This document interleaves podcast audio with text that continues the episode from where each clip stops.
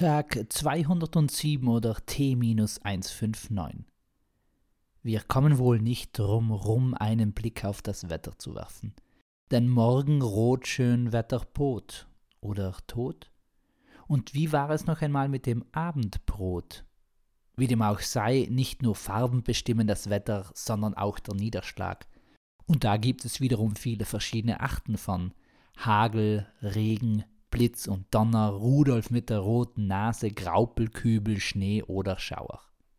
Spätestens jetzt sollte es der letzten Nase einleuchten, was die Absicht dieses Gedankens ist.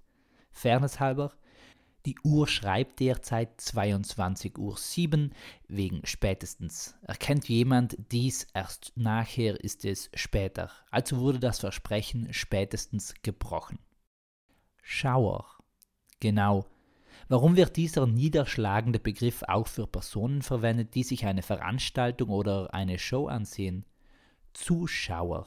Wirken diese teilnehmenden, jubelnden und freudigen Gemüter etwas so niedergeschlagen? So schaurig? Und wieso wird den anderen herabfallenden Wasserformen in verschiedensten Zuständen nicht auch dieser Platz eingeräumt?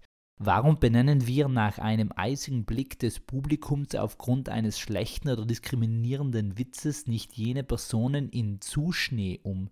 Oder harte, scharfe und schroffe Kritiken verleihen ihnen die Bezeichnung zu Hagel? Und für eine sonnige Atmosphäre sorgende Personen titulieren die gesamte Gesellschaft zur Zusonne, obwohl die ja keine Art von Niederschlag bildet.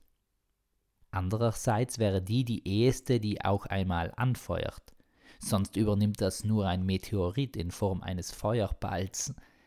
Apropos anfeuern.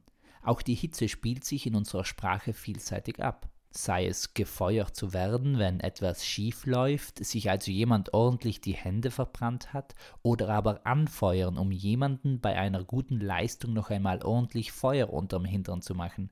Nicht zu vergessen abfeuern im Falle eines Kampfes, befeuern, umfeuern, durchfeuern, zufeuern, ausfeuern, anheuern und reiern. Bei zu vielen verschiedenen Aktionen wird so mancher Magen wackelig und jene Person lässt sich die zu sich genommene Mahlzeit noch einmal durch den Kopf gehen. Peace, Amen and out.